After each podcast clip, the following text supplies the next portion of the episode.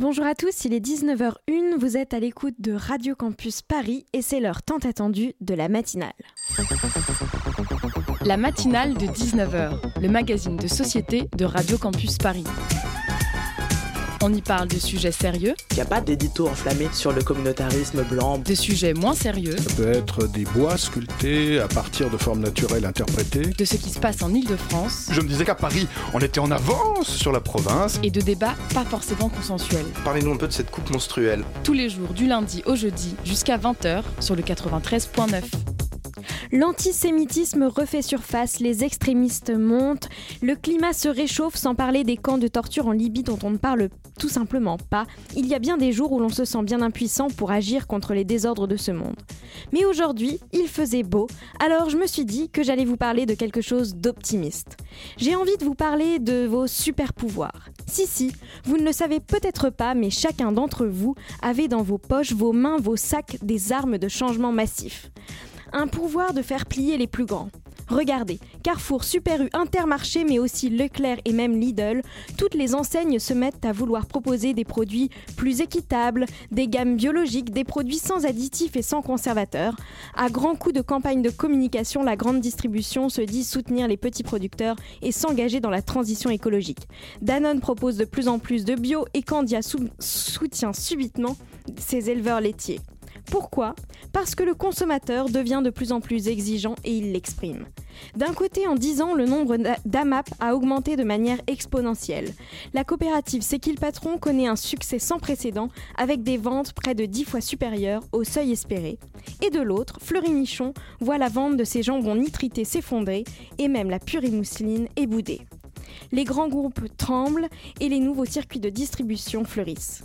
Évidemment, nos choix de consommation individuels seront toujours ridicules face à l'industrie pétrolière, l'agroalimentaire ou encore les lobbies de pesticides. Mais à l'heure où l'on parle effondrement, nous aurions assurément tort de ne pas saisir cette opportunité d'agir.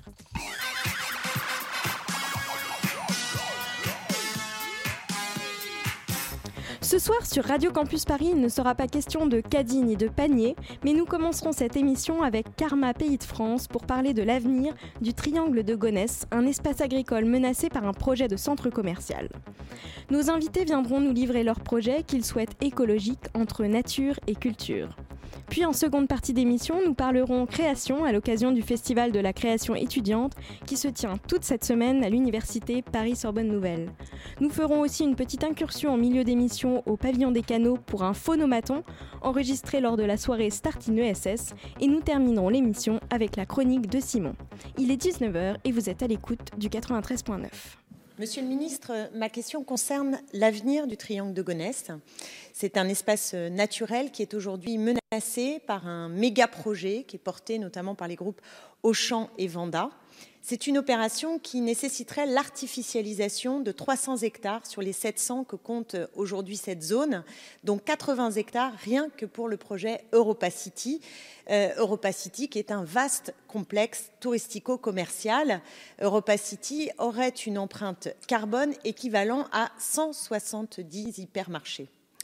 L'inquiétude est donc grande pour l'avenir du triangle de Gonesse, qui est une zone qui regorge de terres agricoles au rendement particulièrement exceptionnel.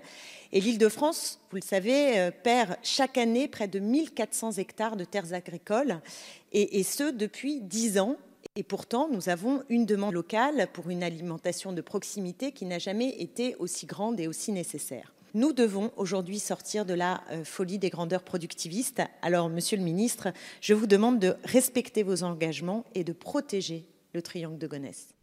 C'est une allocution de Clémentine Autain à l'Assemblée nationale qui, qui s'adressait à l'époque au ministre d'État Nicolas Hulot, un son qui me permet d'ouvrir notre premier sujet et d'accueillir nos invités. Robert Spinitio, bonjour. Excusez-moi, j'ai dû écorcher votre nom. Oui, mais j'ai l'habitude. Vous êtes ingénieur urbaniste, pilote du projet Carmagonès Pays de France. Et avec vous, Julien Vermignon, membre du collectif pour le Triangle de Gonesse et coprésident, coprésident et porte-parole de Nous Gonéciens. Bonjour Julien. Bonjour. Ce soir, j'ai aussi avec moi Daphné, journaliste de Radio Campus Paris, qui posera des, des questions tout au long de l'émission. Et avant de commencer euh, à rentrer sur votre projet. est-ce qu'on peut planter un peu le décor sur le triangle de Gonesse? Qu'est-ce que c'est? Quels sont les enjeux qui se jouent? Alors le, triangle de Gonesse, euh, il se situe euh, dans le Val d'Oise à la, à limite euh, du 95. le triangle de Gonesse, c'est à, peu près 300 hectares et sur lequel le, le, groupe Vanda et Auchan ont jeté leur dévolu il y a de ça à peu près une dizaine d'années, avec le projet Europa City notamment, mais euh, qui s'accompagne aussi d'autres infrastructures, dont la zone d'activité du triangle de Gonesse et euh, la gare euh, du métro du Grand Paris. Alors, est-ce que vous pouvez nous en dire un petit peu plus sur Europa City? Qu'est-ce que c'est exactement? Alors Europa City, c'est selon les promoteurs le plus grand, la plus grande plateforme de, de loisirs euh, au monde, euh, qui se concentre du coup sur 80 hectares, dans lequel on trouvait initialement une piste de ski, un parc aquatique, euh, un parc à thème, des hôtels, des commerces, des restaurants. et, et, du coup, ils attendaient juste pour Europa City près de 30 millions de touristes, c'est-à-dire le double euh, de, Disneyland Paris. D'accord, donc c'est vraiment très très grand. Euh, est-ce que du coup vous êtes euh, contre ce projet? Est-ce que vous pouvez nous expliquer pourquoi c'est un projet qui pose problème? Alors moi en tant qu'habitant du territoire, je suis opposé à Europa City parce que notamment on a un territoire qui est aujourd'hui engorgé en termes d'infrastructures commerciales. Rien qu'autour du triangle on peut compter à peu près 5 centres commerciaux dont certains à l'échelle régionale et qui sont pour certains euh, dans une période de balbutiement euh, économique. Euh, le dernier en date, c'est Aéroville, qui est détenu en partie par le groupe Auchan et qui n'a toujours pas, malgré le fait qu'il soit ouvert depuis maintenant plusieurs années, n'est toujours pas arrivé à la capacité économique qui était annoncée dès le début. D'accord. Et donc, vous, vous avez un projet qui est alternatif au projet Europa City, donc, que vous aviez proposé en 2016, c'est bien ça? Oui.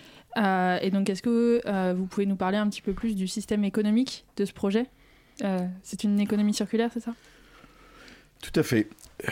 ce, ce projet, c'est un projet qui, d'abord, est un projet qui s'adresse au territoire et à ses habitants.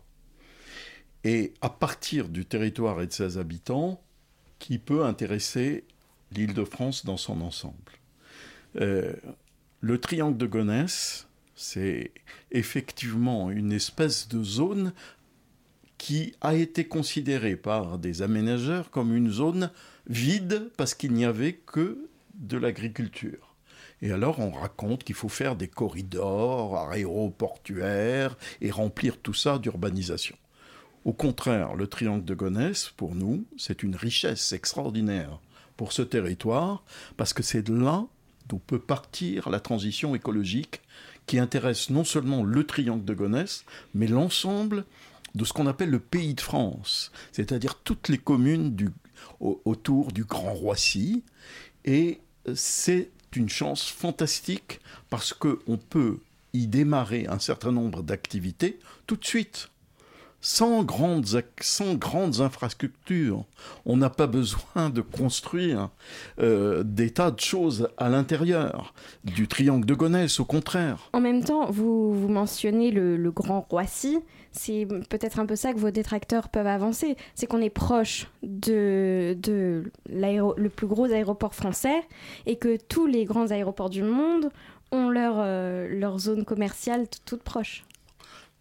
Non. Euh, parce que dans tout ce qu'on appelle, effectivement, il y a eu un courant euh, qui est parti des États-Unis et qui a tendu à dire que autour des aéroports, il devrait y avoir des villes, des villes aéroportuaires. Ce courant est aujourd'hui complètement dépassé. Et dans un certain nombre d'aéroports, au contraire, on essaye de, de valoriser les, euh, euh, tout ce qui est éventuellement les espaces libres, la ruralité, euh, et, on fait le contraire de ce qui a été fait en bourrant les espaces tout autour. C'est exactement un, on, est dans le, dans, dans le monde nouveau. Julien, vous voulez réagir si, si, je peux juste rajouter sur le coup de, de, de la grande le grand espace commercial à côté de l'aéroport. On nous a justement déjà fait le coup avec Aéroville en nous expliquant que ça allait permettre aux, voyageurs en escale de venir euh, euh, se divertir, etc. Aujourd'hui, Aéroville, quand on, se, quand on se balade dedans, il y a des locaux vides parce que personne, il n'y a pas de, de de, commerçants qui souhaitent s'y installer. Donc je pense qu'on fait face aux limites d'un modèle économique qui aujourd'hui n'a plus de pertinence. Donc finalement, vous voulez envisager quelque chose de plus global tout à fait. Euh, c'est quelque chose d'abord basé sur la valorisation des terres agricoles actuelles. On part de là. On part de là en disant que pour le moment, ces terres agricoles sont consacrées à des cultures céréalières destinées à l'exportation. Il y a encore pas trop trop longtemps, ce territoire était le territoire nourricier de Paris.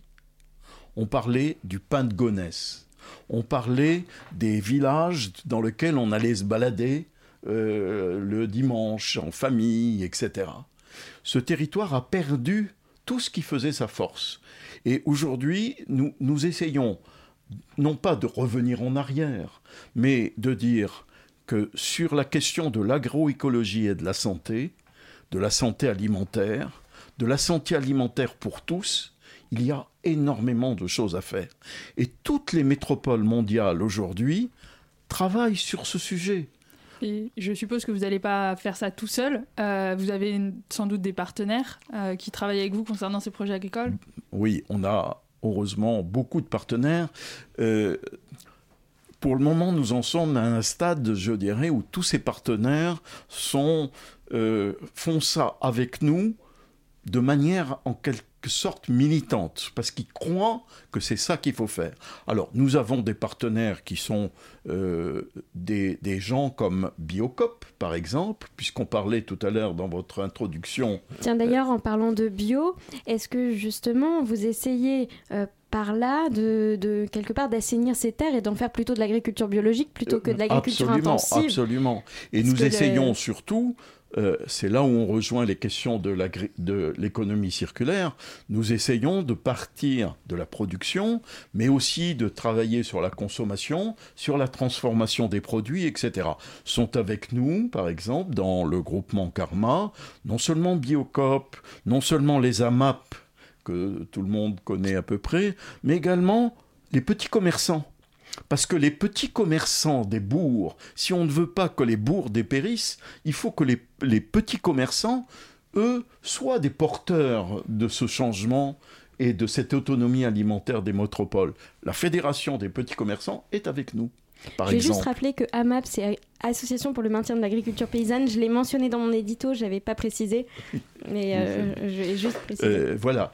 Il y a aussi avec nous beaucoup de gens qui installe des, qui, sur des terres agricoles qui veulent faire du maraîchage, qui veulent se reconvertir justement, il faut de nouveaux métiers.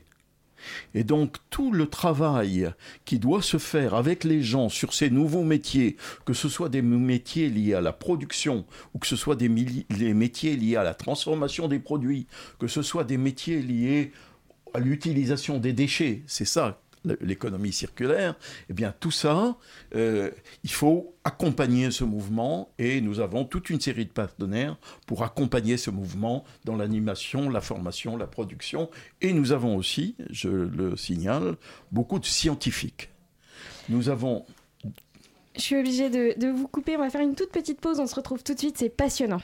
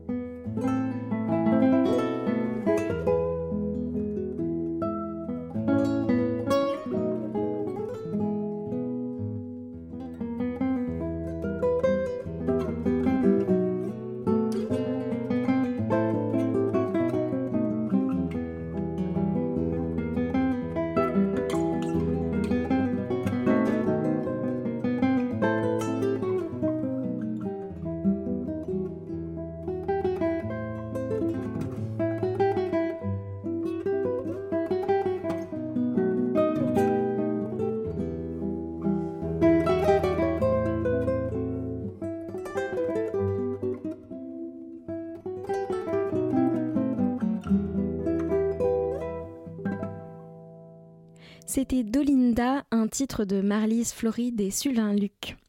Bienvenue à vous qui nous rejoignez, vous êtes toujours à l'écoute de Radio Campus Paris. La matinale de 19h sur Radio Campus Paris. Avec nous en plateau, toujours euh, Robert euh, Spigicino, je crois que je n'y arriverai pas, et euh, Julien Vermillon pour parler du triangle de Gonesse.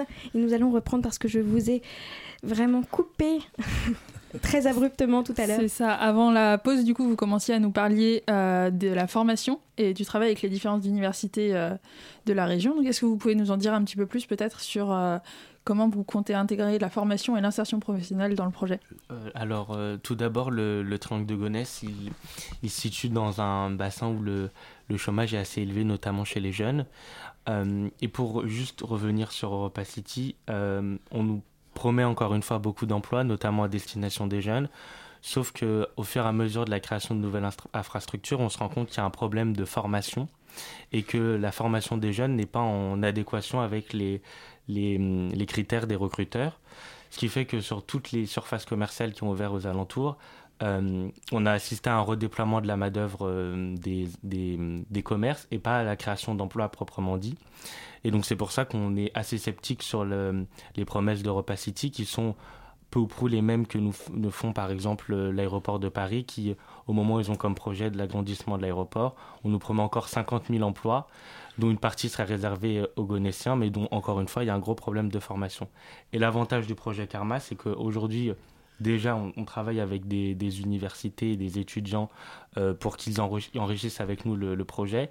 Et surtout, euh, sur l'agriculture urbaine, on réfléchit aussi aux moyens dont on pourrait euh, faire collaborer à la fois les jeunes présents sur le territoire et le, les porteurs du projet Karma pour faire en sorte que cette fois-ci, à coup sûr, euh, la formation euh, corresponde avec les, les, critères. Là, vous parliez des, des Gonéciens. Oui. Comment est-ce que ça, vous arrivez à, à, fédérer les Gonéciens autour de votre projet ou est-ce que eux s'intéressent plutôt aux étoiles qui sont lancées par Aéroport de Paris et les centaines d'emplois? Euh, Alors, euh, ce qu'il faut savoir, c'est qu'aujourd'hui, les Gonéciens sont très peu au, au, courant, très peu au courant de ce qui se passe, euh, notamment sur le dossier Europa City, parce qu'on est aujourd'hui dans un flou total. Euh, L'agenda euh, initial n'a pas du tout été respecté sur euh, la concertation et le début des travaux. Et au-delà du flou sur l'agenda, on assiste à un flou sur le projet en tant que tel. Le contenu du projet Europa City n'a rien à voir avec le, projet, le produit initial et n'a absolument rien à voir avec le, produit tel qu'il risque d'être fait. Et c'est exactement pareil avec les visuels. On, a quand même un projet caméléon qui change de forme une à deux fois par an et qui rend euh, difficile l'identification pour les habitants. Et donc on a beaucoup d'habitants qui sont sceptiques parce que comme je le disais, les promesses d'emploi, c'est pas la première fois qu'on qu nous fait le coup, euh, et notamment chez les jeunes à qui on explique que ça sera formidable d'avoir un, un, un, centre commercial. C'est ça, un centre commercial et surtout un contrat précaire dans la vente. Et sachant que c'est une vente euh, à destination des touristes, donc une vente de luxe, on aura en quelque sorte des jeunes qui travailleront de façon précaire dans des magasins dans lesquels ils pourront même pas acheter les produits qu'ils vendent. Quoi. D'accord. Et donc vous, vous proposez un projet alternatif, donc le projet Karma. Euh, Est-ce que vous pouvez nous en dire un petit peu plus sur ce projet?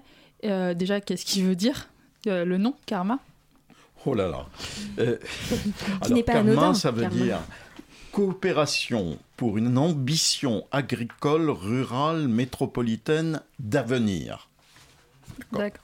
Voilà ce que ça veut dire. Bon, euh, c'est avant Karma.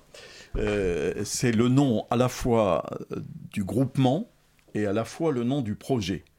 Le, et le projet se décline sur Gonesse, mais aussi sur le pays de France. Donc nous avons tout de suite vu qu'il fallait pas se limiter au triangle de Gonesse, mais il fallait que ce que nous faisions sur le triangle de Gonesse soit fédérateur pour l'ensemble du territoire. Tandis que le projet actuel euh, est un projet de division qui oppose le 93 contre le 95, qui met en difficulté les centres commerciaux, etc. Nous, on, dit que nous avons un projet fédérateur qui consiste, en résumé, à partir d'une conversion des nouvelles terres, des terres agricoles pour de nouvelles productions, progressivement vers du maraîchage, vers euh, de, des, de, des, vergers euh, et un certain nombre de productions de ce type, mais euh, en même temps faire un travail d'animation citoyenne pour former au nouveau métier de la transition écologique, pour petit à petit répondre à faire le lien avec, par exemple, ce qui se passe dans les quartiers d'habitat social euh, environnants, où il y a des tas de gens qui ont envie de faire des choses dans des jardins urbains, dans la transformation. Voilà. Donc c'est un projet en même temps citoyen qui répond euh, et qui va être construit avec les gens eux-mêmes. Mais actuellement, vous avez combien de personnes qui s'impliquent dans la construction de ce nouveau projet? Combien, combien, de personnes vous avez qui ah. s'impliquent dans la construction de ce nouveau projet? Euh, Aujourd'hui, aujourd'hui, nous venons euh, vendredi dernier de constituer euh, l'association Karma. On était jusqu'à présent un groupement de fêtes et nous avons constitué une association. Le, le groupement, il reposait au départ sur des bénévoles, comme, maintenant d'ailleurs, des bénévoles. Il y avait une quinzaine de bénévoles couvrant tous les métiers euh, pour le projet Karma, c'est-à-dire à la fois des agronomes, des architectes, des paysagistes, etc. Ça, il y avait une quinzaine de personnes, des gens de communication. Et puis, euh, et maintenant, nous sommes en plus avec un certain nombre de sociétés qui étaient dans le projet Karma, mais qui s'y engagent davantage toutes venant de l'économie sociale et solidaire. Et, là, il y, a six, il y a déjà six sociétés qui font partie du groupement Karma, plus des associations, qui, des associations d'habitants que nous associons au projet Karma pour qu'ils le construisent avec nous. Julien, vous vouliez réagir peut-être? Euh, Oui, sur, le, sur la la formation au métier de la transition écologique. Euh, nous, au sein de l'association Nous et avec le CPTG, on veut vraiment faire euh, de, cette opportunité le, le, levier de bascule sur la transition écologique à l'échelle de la région, mais mal, à l'échelle du pays. Et on veut en quelque sorte faire tomber la barrière du malentendu qu'il y avait aujourd'hui entre l'écologie et la banlieue, où on tentait d'opposer euh, ceux qui allaient dans les épiceries biologiques et les habitants qui étaient plutôt défavorisés euh, et qui habitaient en périphérie. Nous, on veut faire rentrer l'écologie dans la banlieue parce qu'on est persuadé que ça sera créateur d'emplois, de liens sociaux et que ça permettra euh, de, de pouvoir dégager un nouvel avenir qui n'est pas celui de la consommation à outrance. Mais on a remarqué aussi euh, que dans vos soutiens, par exemple, on peut trouver euh, des, le syndicat comme l'Union syndicale solidaire, mais aussi euh, le collectif Attaque ou le collectif de, de, soutien à la Notre-Dame-des-Landes. Et c'est des collectifs qui défendent un modèle anticapitaliste. Est-ce que vous promouvez est-ce que vous promouvez, oui, un modèle de ce type-là aussi ou c'est autre chose? On, a, je crois qu'il faut bien distinguer deux choses. Karma se veut un projet opérationnel qu'on peut réaliser rapidement. Et donc, nous, nous aurions... Alors, euh, par ailleurs, le collectif pour le Triangle de Gonesse et un certain nombre d'associations de, sont effectivement, eux, dirigés vers la lutte qu'il faut avoir pour arrêter cette absurdité qu'est Europa City et la ZAC actuelle. Et c'est eux qui reçoivent aujourd'hui le plus de soutien. Mais euh, nous, nous avons des soutiens, par ailleurs, nous avons des, un comité de, de, soutien et d'appui, mais qui sont plutôt du ressort de tous ceux qui peuvent contribuer au projet actuel. Des gens, par exemple, il y a même des, des financiers qui nous sont prêts à nous aider dès que la, le problème juridique sera levé, etc. etc. Mais euh, juste, vous, avez des soutiens de zadistes potentiellement, mais si vous, l'idée c'est pas de, devenir une ZAD, c'est pas de faire une zone à défendre. Euh, alors euh, là, on est en pleine procédure judiciaire sur le plan local d'urbanisme. Le tribunal rend son avis vendredi sur l'annulation ou non du plan local d'urbanisme. Et donc, on, a utilisé les, les recours juridiques parce qu'on est, enfin, on est avant tout dans cette lutte-là, on est dans une lutte juridique. Et, et, donc la question de la ZAD ne se pose pas pour le moment dans la mesure où on, on, travaille avec une équipe d'avocats qui s'est saisie du plan local d'urbanisme, qui a été une aberration notamment du fait qu'on assiste à une espèce de soupe dans lequel on mélange les projets publics de zones d'activité, la gare du Grand Paris et un projet privé euh, qui est Europa City. D'accord. Et donc, euh, quel type d'évolution vous voyez pour votre mouvement, par exemple, avec euh, le meeting que vous avez demain à la mairie du 11e À la salle Olympe de Gouges. Avec la mairie du 11e, pardon. 18h30. ben, on, on, veut vraiment aller vers une mobilisation citoyenne. Euh, la question de la ZAD ne se pose pas pour le moment, mais on a euh, tout un, champ d'action qui, qui, est aujourd'hui possible euh, face à nous. Et nous, sur le territoire, à Gonesse, on travaille sur l'élaboration d'un programme municipal parce que l'une des meilleures façons de changer un plan local d'urbanisme, c'est de changer le maire d'une ville. et ça s'est déjà produit notamment en banlieue de Lyon où il y avait des projets de centres commerciaux qui sont tombés parce que euh, le bah, maire est tombé. Parce que le maire est tombé et qu'aujourd'hui on assiste à un entêtement euh, d'une partie des élus qui voient d'une certaine façon le, le projet Europa City comme pouvant être le dernier coup de chapeau avant euh, la tombée du rideau. Et nous on veut pas que que ça soit juste une ambition personnelle et de condamner euh, des terres agricoles qui sont parmi les plus, euh, les plus fertiles d'Europe. Et donc nous, on a donc demain, le, 20 février, la, réunion à la salle Olympe de Gouges, mais on a aussi le 19 mai, comme euh, toutes les années, on, on, organise la fête des terres à Gonesse, où c'est un moment convivial, à la fois mêlant la réflexion sur la mobilisation et l'élaboration du projet alternatif, mais aussi un moyen de montrer que le, le terrain peut être occupé sans forcément avoir à le bétonner. On a par exemple en septembre euh, organisé euh, un moment festif, notamment à destination des jeunes, où on a pu occuper le, triangle la nuit euh, et y faire une fête. comme le sujet juste après, c'est justement sur un, festival de musique. Aujourd'hui, il y a la, possibilité d'avoir un terrain loin des habitations dans lequel on n'a pas besoin de le bétonner pour pouvoir se le réapproprier.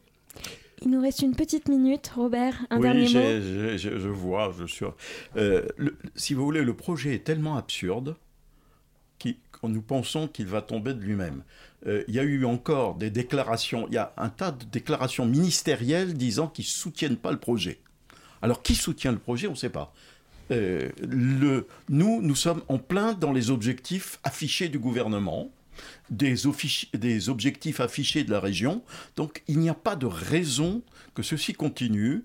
Et dès que la, la bataille juridique sera gagnée, je pense qu'on passera aux choses sérieuses, c'est-à-dire à voir ce qui est utile pour le territoire et pour les habitants, utile et il faut que ce soit quelque chose dont ils puissent être fiers.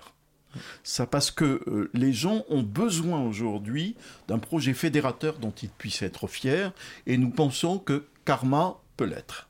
C'est très frustrant car on aurait envie de vous parler encore euh, assez longtemps de ce triangle et je pense qu'on va essayer de suivre ce qui se passe pour le triangle de Gonesse. Merci beaucoup Robert. Euh, je ne sais toujours pas comment prononcer votre nom.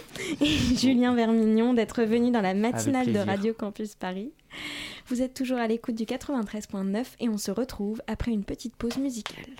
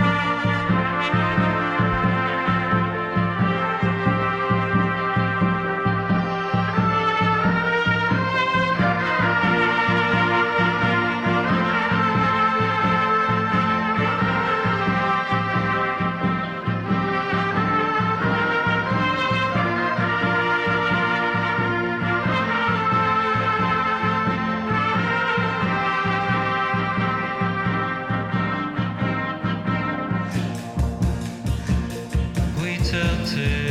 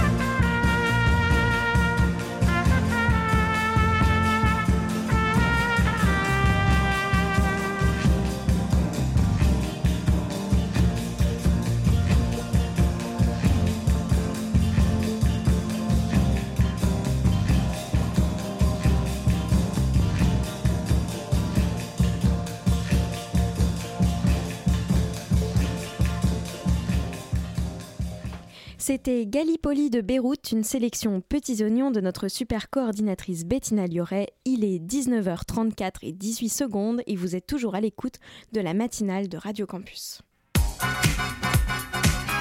La matinale de 19h, du lundi au jeudi jusqu'à 20h sur Radio Campus Paris. Comme promis en début d'émission, il est l'heure de partir le temps d'un intermède radiophonique au pavillon des canaux. Dans le cadre de la soirée Startine ESS le 8 février dernier, nous avons ouvert notre phonomaton aux associations présentes pour qu'elles nous parlent de leurs projets. Bienvenue dans le phonomaton de Radio Campus Paris. Installez-vous, tenez-vous bien droit et regardez l'objectif. Attention, souriez. Donc euh, notre projet s'appelle euh, Learning Leaders et le but c'est de faire un, atelier de créativité sous forme d'escape game à destination des entreprises ou associations et en fait vraiment pour sensibiliser à des problématiques environnementales. Et donc ça comment En fait les gens vont être acteurs dans l'escape game donc être générateurs de solutions à ces problématiques. Donc ils pourront sortir que s'ils proposent des solutions à une problématique euh, environnementale, exemple microplastique la naissance du projet. Il est né un peu après le cycle de conférences à Sciences Po qu'on a organisé sur les océans et un petit peu un manque d'intérêt des, étudiants de Sciences Po concernant les thématiques de biodiversité. Du coup, on s'est dit qu'il y avait, c'était peut-être euh, un manque de communication et euh, de sensibilisation par rapport à ça. Et donc, c'est né de là. Et après, du nom qu'on a trouvé, on s'est dit, mais qu'est-ce qu'on va faire? Et, et après, on a fait des brainstorming le plus beau compliment qu'on ait fait à propos de votre initiative. J'en ai un très très chou, c'est que je suis allée parler un peu de mon parcours rapidement devant des étudiants euh, de mon master, enfin de la nouvelle promotion. Et il y a des filles à la fin qui sont venues me voir et m'ont dit Ah merci, euh, c'est super inspirant euh, ce que vous faites. ça m'a fait fondre le cœur. Un moment atypique que l'expérience associative vous a fait vivre c'est un, projet vraiment récent. Du coup, nous, de notre côté, on a développé plein de trucs théoriques, mais en pratique, on n'a jamais mis ça à l'œuvre. Et aujourd'hui, on prépare un prototype et on a pas mal de waouh moments. Quand on se dit qu'en fait, c'est pas possible, on va pas pouvoir mettre ça en place, c'est trop gros et logistiquement, c'est impossible. Donc, euh, c'est plutôt euh, des éclairs de génie et après des chutes euh, de désespoir. Le détail le plus secret de l'association.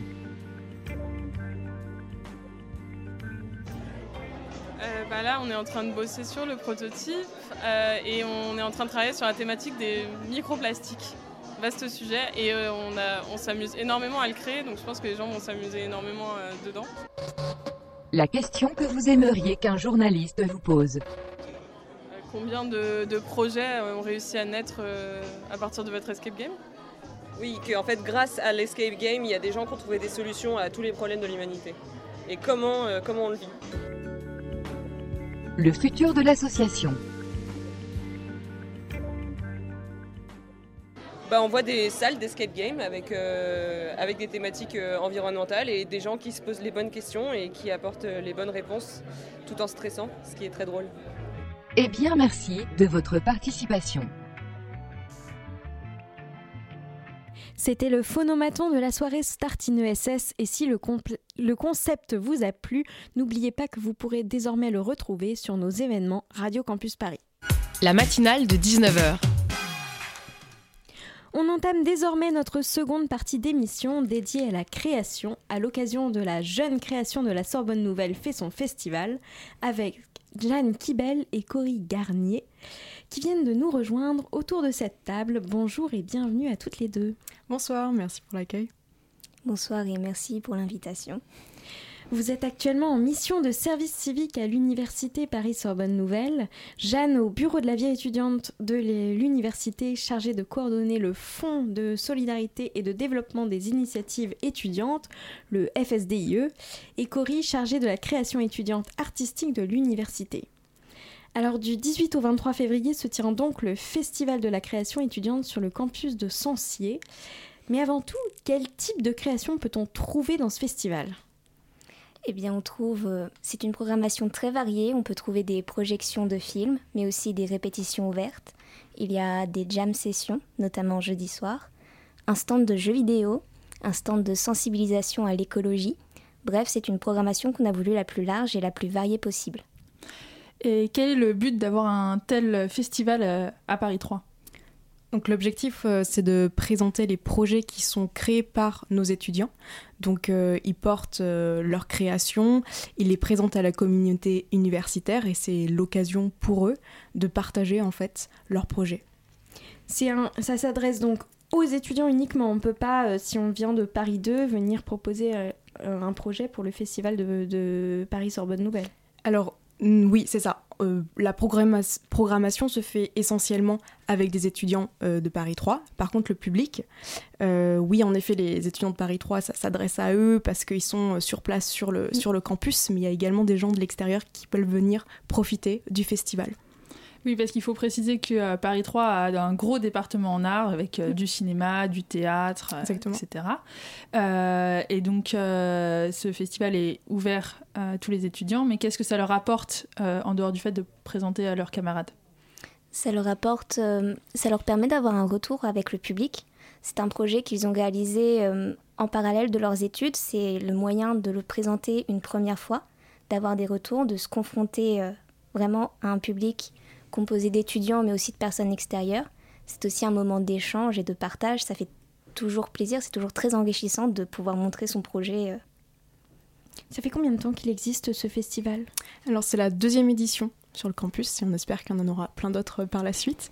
Euh, voilà, on peut rajouter aussi que ces étudiants ont, bénéficié en fait d'une subvention particulière de la fac qui s'appelle donc le FSDIE, le Fonds de solidarité au, développement des initiatives étudiantes. Donc euh, comme euh, plusieurs universités, on propose à des étudiants créateurs de euh, tout simplement euh, de pouvoir accéder à une aide financière pour pouvoir créer, mmh. que ce soit des pièces de théâtre, des courts-métrages. Ça s'inscrit dans leur cursus Excusez-moi. Alors non, pas vraiment. En fait, c'est plutôt leur initiative propre. Mmh. C'est-à-dire qu'en parallèle de, de, leur cursus, on leur donne la possibilité de développer d'autres choses qui leur tiennent à cœur. Mais donc, euh, pour ce développement, est-ce qu'ils peuvent juste se présenter à la fac en disant euh, bonjour, je voudrais faire tel Bien truc Justement, ils arrivent au bureau de la vie étudiante, ils me rencontrent, ils disent bon, bah, j'ai un projet, mais je sais pas trop comment le développer, comment faire pour trouver les fonds nécessaires.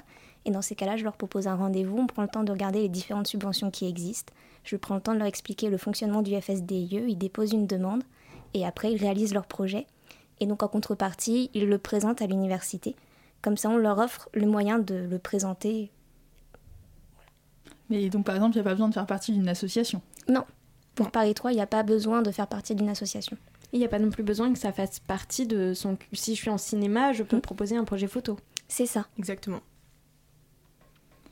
Euh, et euh, sur, ce, sur ce festival, donc, euh, comme vous venez de le dire, il n'y a pas besoin de faire partie, enfin, que ça suive le cursus, mais est-ce que mm. vous favorisez les amateurs, par exemple, ou plutôt les professionnels? Comment est-ce que vous faites la sélection?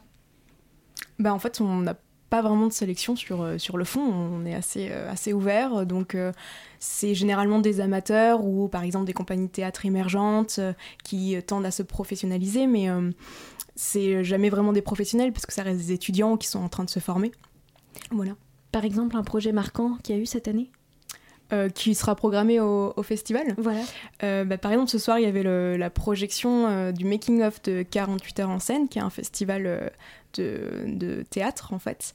Le, défi c'est de euh, présenter six compagnies dans un même lieu pendant 48 heures et ils doivent créer une pièce autour d'un thème et pour ça ils doivent rester dans le même lieu pendant euh, ces 48 heures et ils ont tous les mêmes costumes, les mêmes décors et euh, au final il faut qu'ils créent quelque chose qui va pouvoir plaire au jury.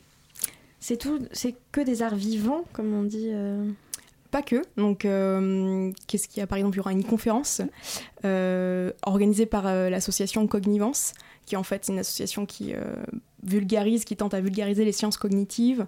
Et donc là, ils font une conférence en liant les arts et les sciences cognitives. Comment on peut lier ces deux domaines? Voilà, c'est un peu l'objet de, de, leur prochaine conférence à Paris 3. Et donc là, on vient de parler des projets qui sont retenus. Est-ce que ça vous arrive de refuser des projets et pourquoi? Alors, euh, généralement, on est ouvert vraiment à tout type d'initiative, tout type de projet le bienvenu. Après, on va plutôt sélectionner les projets du point de vue du dossier, puisque c'est un dossier administratif à remplir. Ça demande une certaine rigueur, on demande des pièces justificatives, des devis, et généralement quand on refuse le projet, c'est parce qu'il manque des pièces, c'est parce que le budget n'est pas très clair. On, reste sur des critères très administratifs, on ne va jamais juger de l'artistique en fait, on ne veut pas brider la création, donc euh, on juge de manière assez froide sur les budgets. On va juste faire une petite pause musicale et on se retrouve juste après.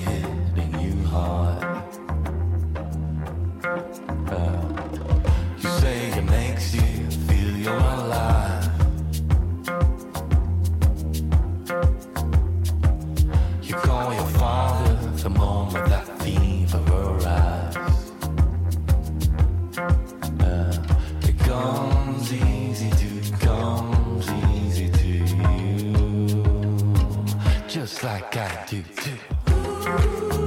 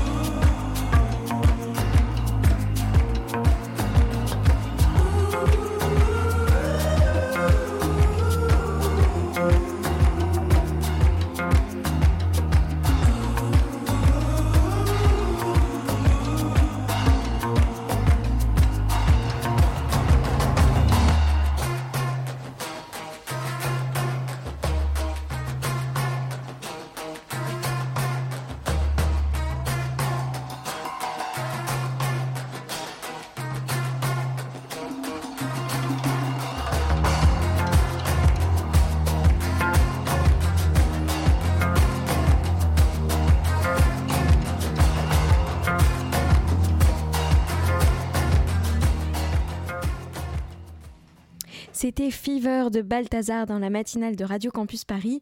Il est 19h48 euh, à 7 secondes et on parle création avec Jeanne Kibel et Cory Garnier à l'occasion du Festival de la création étudiante de l'Université Paris 3 sur Bonne Nouvelle. La matinale de 19h sur Radio Campus Paris. Vous nous avez donné l'eau à la bouche euh, pour aller voir euh, vos belles créations. Mais alors dites-nous un peu comment fait-on pour aller euh, voir ces créations? Est-ce qu'il faut s'inscrire? Est-ce qu'il y a des, dates particulières à ne pas manquer? Dites-nous tout. Eh bien, en fait, pour participer à ces événements, il faut directement s'inscrire. Nous avons euh, mis en ligne un formulaire directement accessible sur le site de l'université. Dedans, il y a tous les événements avec les horaires, les dates.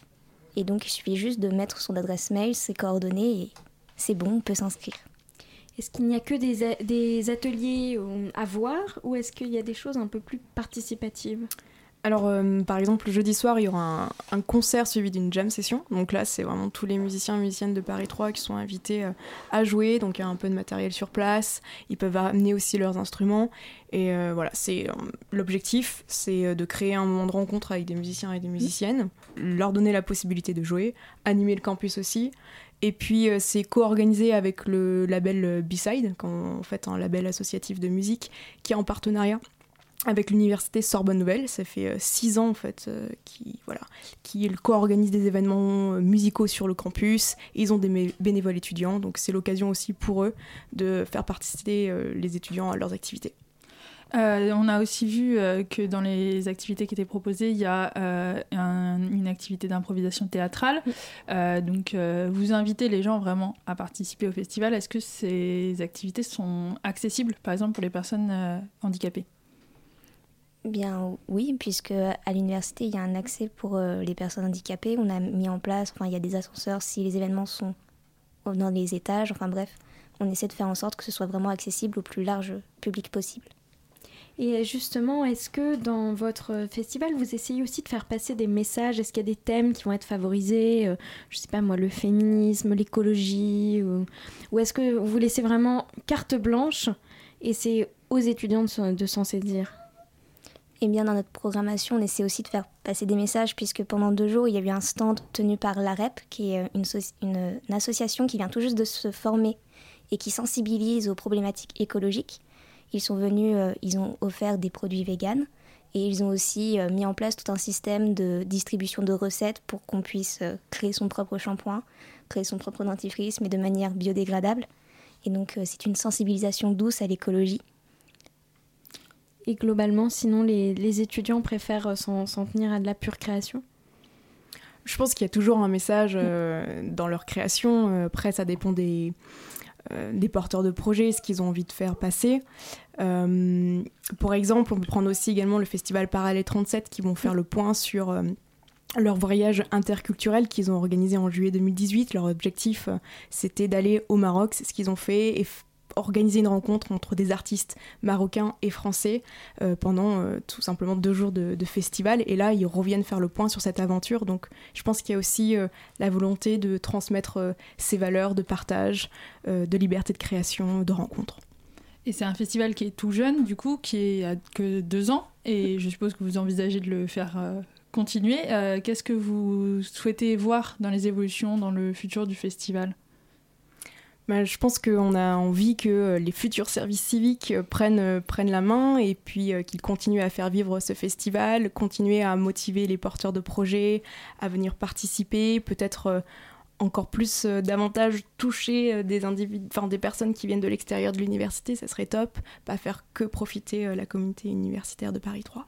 Est-ce que vous pensez à l'ouvrir à d'autres universités? Peut-être justement vous parlez de neurosciences. Pourquoi pas ne pas faire, euh, je ne sais pas moi, mm. des, partenariats avec des universités scientifiques, effet, juridiques? ce serait, super intéressant de pouvoir croiser à la fois sciences humaines et sociales, donc ce qu'on propose à Paris 3, puis aussi des sciences, ce qu'on dit des sciences dures, hein, qui sont plutôt proposées par d'autres universités. Créer, enfin, créer et lier ces thématiques, ça reste intéressant aussi euh, à programmer. Vous avez des liens avec, euh, avec le personnel dirigeant de l'université pour ça ou c'est plutôt des choses qui germent dans vos têtes de service civique euh alors évidemment, on est vraiment soutenu par tous les services, que ce soit le bureau de la vie étudiante et le service d'action culturelle qui coordonnent le festival, mais aussi tous les autres services de l'université, par exemple la DEPIL et la DECIC qui nous donnent un coup de main pour euh, rien que d'un point de vue matériel pour que ces événements soient réalisables. Exactement, c'est-à-dire qu'on on se sent soutenu par nos services, euh, ils sont là pour euh, tout simplement pour nous orienter et euh, c'est agréable de, pouvoir travailler avec eux et ça nous permet aussi de réaliser nos missions à bien, de pouvoir penser les choses et de mener des réflexions sur comment démocratiser la culture, par exemple donc dans une université, comment laisser la place à des porteurs de projets, comment pouvoir faire vivre notre université. Merci. Vous pouvez nous, juste nous rappeler les dates et les lieux de ce festival? Bien sûr. Alors, il continue demain, le mercredi 20 février, et se poursuit jusqu'au vendredi 23 février. Ça aura lieu au campus Sancier 13 rue Santeuil. Et pour s'inscrire, c'est directement sur le site de l'Université de Paris 3. Ou sur notre événement Facebook, que vous trouvez également en ligne. Merci beaucoup Jeanne et Cory d'être venus nous donner envie d'aller jeter un coup d'œil euh, aux créations des artistes de Paris 3. Mais avant de rendre l'antenne, je crois qu'il est l'heure pour Simon de faire un tour d'actualité. Non, j'ai pas envie. Ah bon? Mais euh, pourquoi? Bah pourquoi pas? Euh, qu'est-ce qu'il y a à raconter en ce moment? La seule actu qui tourne aujourd'hui, c'est la mort de Karl Lagerfeld. Attention, je dis pas qu'on s'en fout de la mort de Karl Lagerfeld, hein, ce serait pas très sympa de dire ça d'un défunt, euh, quel qu'il soit. D'autant que, de notre point de vue, à nous autres amuseurs d'extrême gauche, la mort, on est contre. Mis à part, bien entendu, la mort politique de Manuel Valls, qu'on attend avec la même impatience qu'un hipster pseudo-geek attend la dernière saison de Game of Thrones. Mais là, voir les médias mainstream capitaliser sur la mort du maintenant ex-directeur artistique de Chanel avec des articles du style euh, Cette chose que vous ne saviez pas sur Karl Lagerfeld. Saviez-vous que Karl Lagerfeld était l'ennemi d'Yves Saint-Laurent Est-ce que Choupette le chat pourra hériter de Karl Lagerfeld? Sachant que tous ces titres, ça vient même pas de Voici et compagnie, non, c'est France Info et le Figaro. Franchement, j'ai pas grand chose à dire de plus sur la mort de ce monsieur. Euh, attends, si, si, si, attendez. Vous savez quelle était la bière préférée de Karl Lagerfeld?